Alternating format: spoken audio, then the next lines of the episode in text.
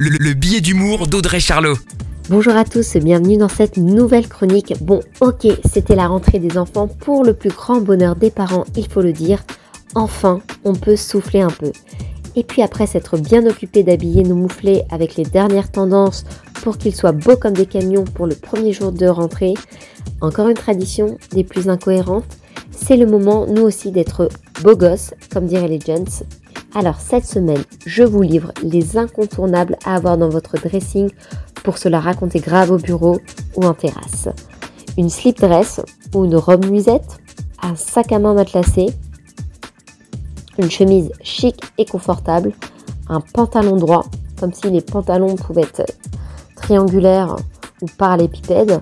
Le mauve, c'est la couleur de cette rentrée, un t-shirt blanc. Et bah ça tombe bien, c'est mon dernier achat.